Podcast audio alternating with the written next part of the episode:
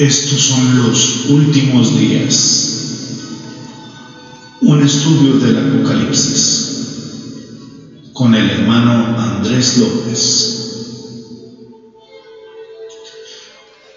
Bienvenidos.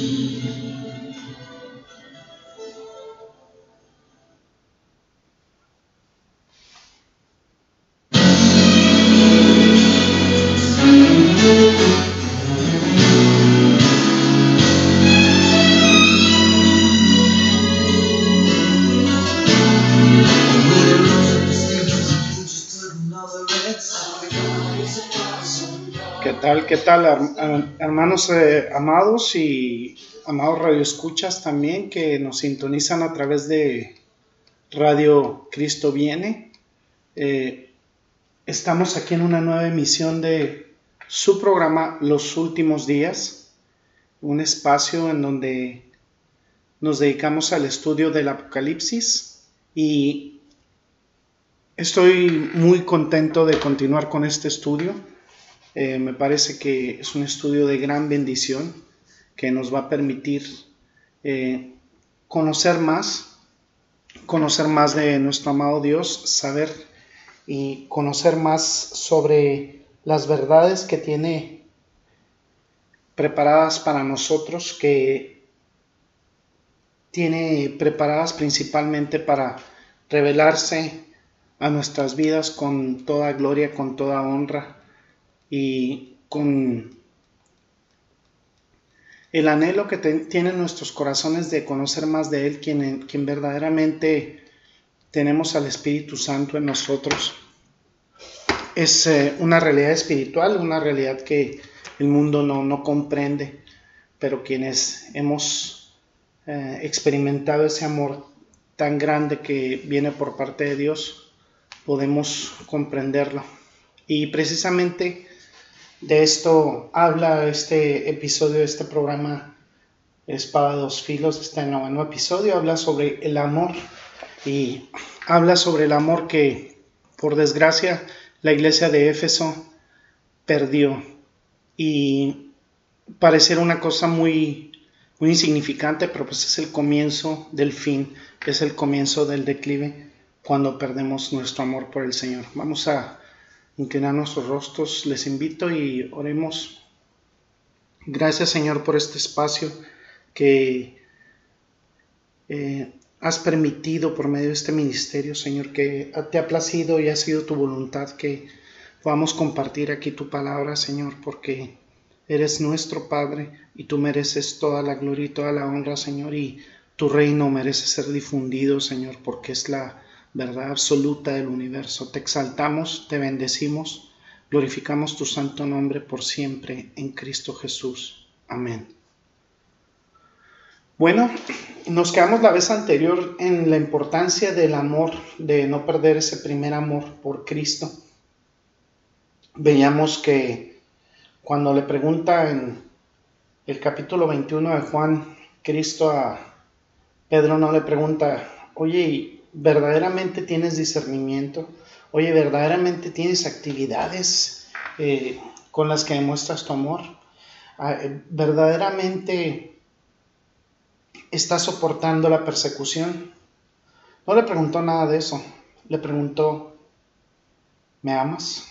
Y se lo preguntó tres veces, ¿me amas? Y es precisamente lo que Cristo nos está preguntando hoy a través de su palabra. Podemos decir que trabajamos duro, que soportamos el ataque de, nuestra, de la cultura, del mundo, que tenemos discernimiento, que tenemos sana doctrina, que no nos dejamos engañar.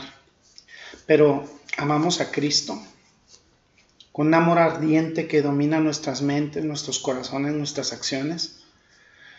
En Mateo 10, Jesús eh, dijo que tenemos que amarle más que a padre, madre, hermana o incluso a nuestras propias vidas. Y nosotros lo, leemos en, en Primera de Juan, que y nos debemos preguntar, ¿lo amamos verdaderamente como debemos amarlo? Si, si usted es hermano en Cristo, hermana en Cristo, ¿alguna vez lo amó? Amar a Cristo es de lo que se trata. Es, eh, ahí es donde verdaderamente se demuestra eh, el estar en Él en base a, su amor, dice. Eh, dice este primera de Pedro capítulo 1 versículo 8 eh, permítame leérselos, dice, a quien amáis sin haberle visto, en quien creyendo, aunque ahora no lo veáis, os alegráis con gozo inefable y glorioso. No lo hemos visto, pero le amamos. Nos regocijamos con una eh, alegría inexpresable, llena de gloria. Le amamos. Eh, y así, así dice Pedro en esta epístola siempre han sido una preocupación para mí como, como iglesia. Eh, pasan muchísimo tiempo en el Evangelio, pero verdaderamente le aman, verdaderamente aman a Cristo. Pues eh, así es, así es. hemos estado viendo este libro del Apocalipsis y ahora vemos este, este pasaje de Primera de Pedro y luego vemos esta, esta vida que tuvo el apóstol Juan que eh, predica el Evangelio, luego después eh, escribe tres epístolas eh, y experimenta esta visión de la, de la revelación y es importante señalar que la primera falla importante que tiene una iglesia es perder su primer amor. Deberíamos preocuparnos por esto en nuestras congregaciones definitivamente. Debería ser un gran temor perder el amor por Cristo, nuestro amor por Cristo. Debemos de mantenerlo delante de nosotros en toda su majestad, en toda su belleza. Por eso es importante que las congregaciones prediquen teología sistemática, eh, que prediquen eh, y que vean, que analicen libros como Romanos, como Colosenses, como Hebreos. Todos son Cristo, como el libro de Hechos, es la predicación de Cristo. Eh, ver el ver este libro de Apocalipsis también es importante, que es un libro que muchos pastores pues le huyen y ver el libro de Marcos, regresar al Antiguo Testamento, encontrar a, a, Cristo en el Antiguo Testamento. No es una preferencia, hermanos, hermanas en Cristo, es una necesidad. Él tiene que ser retenido delante de nosotros para ver su gloria. Y podemos vernos transformados y podemos ver transformadas nuestras iglesias en la obra del Espíritu Santo. Porque hay eh, incluso predicadores ahora que no predican a Cristo. Eh, solamente producen iglesias en, donde no se predica Cristo, se predica prosperidad, se predica, eh, se predican hasta hábitos de, salud, pero no se predica el arrepentimiento. Eh, necesitan arrepentirse estas congregaciones, estas iglesias de, no tener un primer amor por Cristo. Cuando se abandona ese primer amor por Cristo, luego se compromete la iglesia con el mundo, se tolera el pecado, todo se vuelve una farsa y no, no son iglesias. Siempre tenemos que sostener a Cristo porque el amor por Cristo es la realidad primaria de la vida espiritual. Debemos proclamar a Cristo en cada palabra, en cada versículo, para que siempre se refleje su gloria. Cuando vemos más a Cristo, amaremos más el uno al otro y sentiremos verdaderamente un deseo por obedecerle. El verdadero amor a Cristo se manifiesta en dos cosas, amor por los hermanos y obediencia a su palabra. Ah, tenemos que mirar alrededor a nuestras congregaciones, a nuestras iglesias y decir, esta es una iglesia que verdaderamente ama a Cristo, que ama obedecer su palabra. Eh, lo es y por eso ¿Debe ser Cristo el foco de nuestras vidas? Claro que sí, debemos amar a Cristo, nunca dejar eso. Eh, hay personas que mantienen sus ministerios durante muchos años pero siempre va a permanecer un ministerio que privilegie el amor a Cristo, eh, que, que dé esa fuerza a los hermanos mientras tengan aliento. Él, él, es el Hijo eterno, es uno en naturaleza con el Padre eterno, con el Dios trino. Debemos amar al Señor como creador y dador de vida, como sustentador del universo. Y no solamente como el Hijo de Dios nacido de una virgen y el Hijo del Hombre totalmente divino y completamente humano, sino como el todo. Amamos a Cristo porque es aquel en cuya vida en la tierra agradó perfectamente a Dios y con perfecta justicia. Y esta justicia se da a través de la gracia y, esta gracia se manifiesta en la fe y nos volvemos uno con Él. Amar a Cristo es el único sacrificio aceptable para el pecado y el único, que, el único sacrificio que agrada a Dios. Por esta muerte que tuvo Jesucristo pagó en su totalidad la pena de los pecados de, su pueblo. Nos proporciona perdón y vida eterna. Amamos a Cristo porque Él está vivo. Él, él resucitó entre los muertos por el Padre. Él validó su obra a través de la expiación, proporcionó resurrección para su santificación y glorificación de los elegidos para llevarlos a su presencia. Es profeta, sacerdote y rey. Debemos mantenernos proclamando su verdad, mediando entre su iglesia y Cristo siempre. Él regresará del cielo para raptar a su iglesia, desatar el juicio sobre los malvados, llevar la salvación prometida a los judíos y a las naciones y establecer su reino milenario en la tierra. Lo amamos porque después de ese reinado eh, terrenal destruirá el universo y finalmente juzgará a los pecadores y los enviará al infierno. Él crea entonces los cielos nuevos y nueva tierra donde morará para siempre con sus santos en gloria. Este es el Cristo que amamos. Y esta es la revelación de Jesucristo que amamos.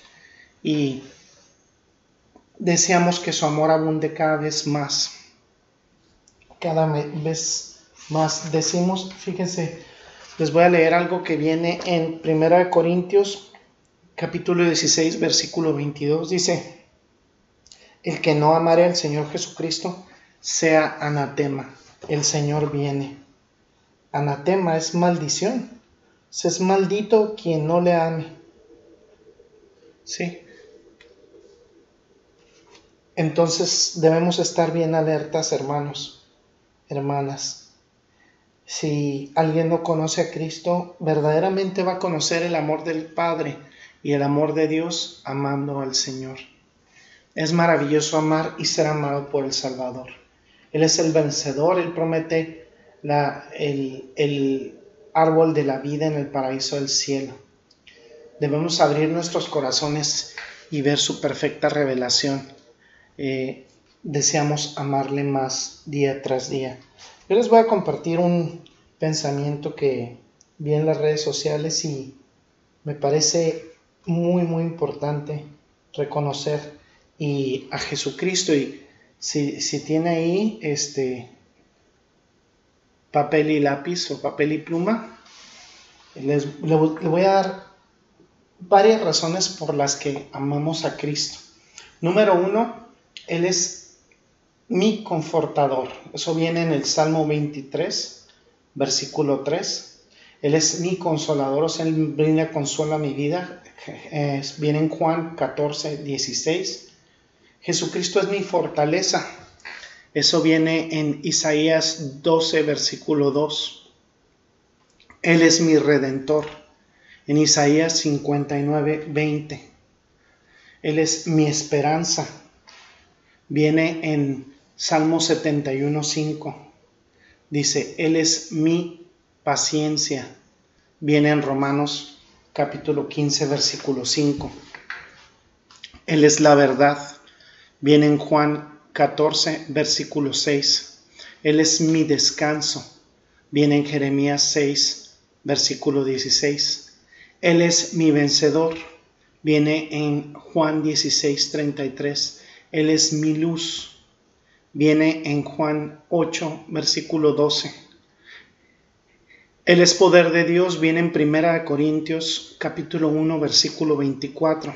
Él es mi pan de vida. Viene en Juan capítulo 6, versículo 35. Él es mi escudo, dice Salmos capítulo 18, versículo 2.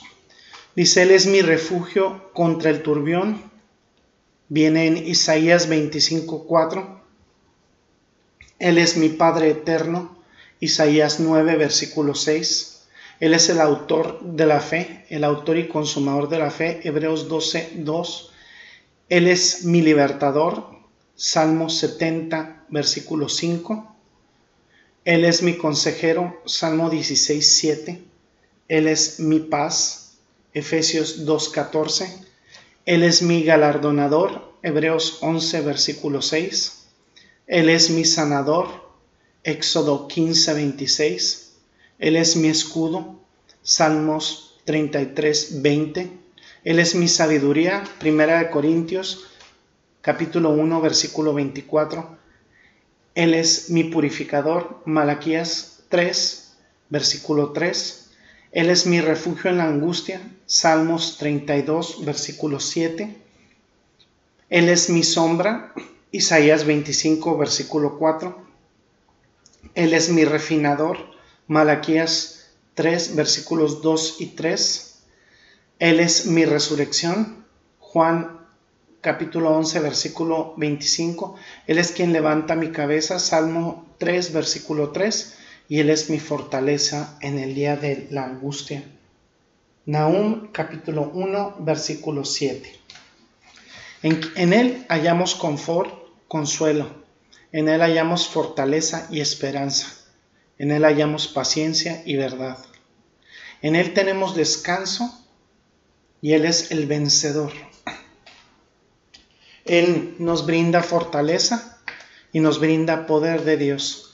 Él es el pan de vida. No necesitamos eh, más que el buscar primeramente el reino de los cielos por medio del pan de vida que es Cristo. Él es el escudo, Él nos defiende contra las adversidades y nos refugia de la tormenta, porque Él es el Padre eterno y él, en Él está la unción de, la autoridad de la fe y de la consumación de la fe. Él nos liberta y nos aconseja. Él es paz para los que le tenemos en nuestro corazón. Y Él nos dará un premio conforme a nuestras obras. Él es sanador porque en Él tenemos salud más que física, salud espiritual. Él nos protege, Él es nuestro escudo. Podemos tener inteligencia en los libros, pero nos brinda lo que es más importante en el universo, que es sabiduría. Él nos limpia de toda suciedad, de toda maldad, es nuestro purificador. Si estamos angustiados o tristes, Él es nuestro refugio y nos brinda la sombra de su protección. Nos refina por medio de las pruebas y las luchas. Y Él algún día nos brindará el consuelo de la resurrección que, compartiremos como Él la experimentó. Él levanta nuestra cabeza, Él no nos permite vivir en indignidad ni en vergüenza, porque Él es quien nos levanta nuestra cabeza. Y Él nos fortalece cuando tenemos pruebas o, tribulaciones, de tantas razones para amar a Cristo. Entonces eh, es importante no perder ese primer amor porque Jesucristo representa todas estas cosas. Eh, no se puede tener verdaderamente una creencia real en Dios si se evita el considerar a, Cristo tal y como es, Hijo de Dios y Dios mismo. Eh, yo te invito en esta hora, si nos, nos estás escuchando, si no tienes a Cristo en tu corazón, si no eres un hermano, una hermana en Cristo, a que le conozcas, a que experimentes su paz, su amor. Yo preguntaría, ¿alguna vez has mentido? ¿Alguna vez has robado? Podrás decir que, alguna, que no has asesinado y que eres buena persona, pero dice la escritura, dice Jesucristo, que si odiares a tu hermano o pensares algo malo respecto a tu hermano o, ofendieres a tu hermano o, al prójimo, eh, eres igual que un asesino. Podrás decir que no has fornicado y que no has adulterado, pero dice Jesucristo que cualquiera que viera a alguien del sexo opuesto para codiciarlo en su corazón es un adúltero de corazón, está fornicando en su corazón.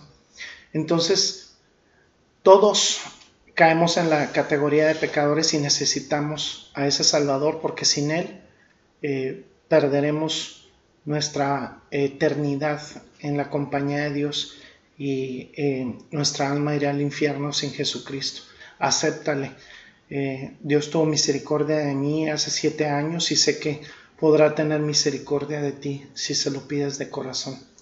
Vamos a orar y a despedir esta misión verdaderamente ha sido una, una gran bendición el estar eh, con ustedes en su compañía y verdaderamente exaltamos y bendecimos el nombre del Señor. Gracias Padre porque nos has permitido descubrir tu palabra. Permítenos por todas estas razones y muchas más no perder el primer amor por Cristo, no perder nuestra esperanza en Él y permanecer fieles peleando la buena batalla de la fe, a los que estamos en Cristo, a los que no, a los que nos escuchan y no tienen a Cristo en su corazón. Señor, eh, permíteles por favor que si está dentro de tus planes, doblen su rodilla y vengan a ti para exaltarte y glorificarte, Señor. Te damos gracias por esta emisión. Todo sea siempre, Señor, para tu gloria y para tu honra. En el hermoso nombre de Cristo Jesús oramos. Bendiciones y que tengan muy buen día. Gracias por su amable atención. Lo esperamos en la próxima emisión de Los Últimos Días, un estudio del Apocalipsis. Hasta pronto.